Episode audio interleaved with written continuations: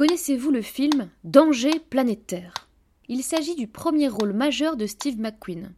Son titre québécois Fluide mortel. Son titre original The Blob.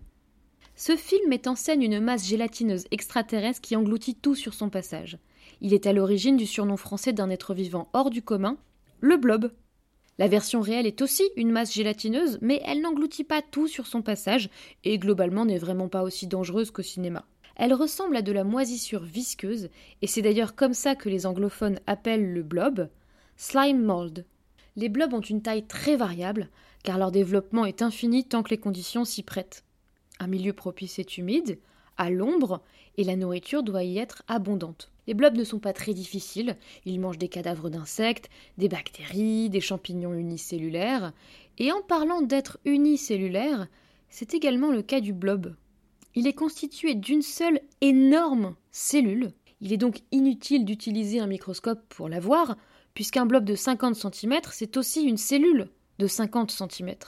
La petite différence avec les cellules plus classiques, c'est que celle du blob est pourvue de plusieurs noyaux au lieu d'un seul.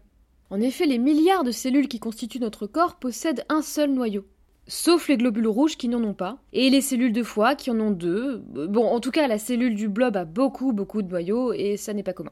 Mais revenons à notre moisissure visqueuse préférée. Craignant le chaud, le froid, la lumière et les limaces, le blob peut être considéré comme une petite chose fragile. Néanmoins, ses faiblesses sont largement compensées par une résistance hors du commun.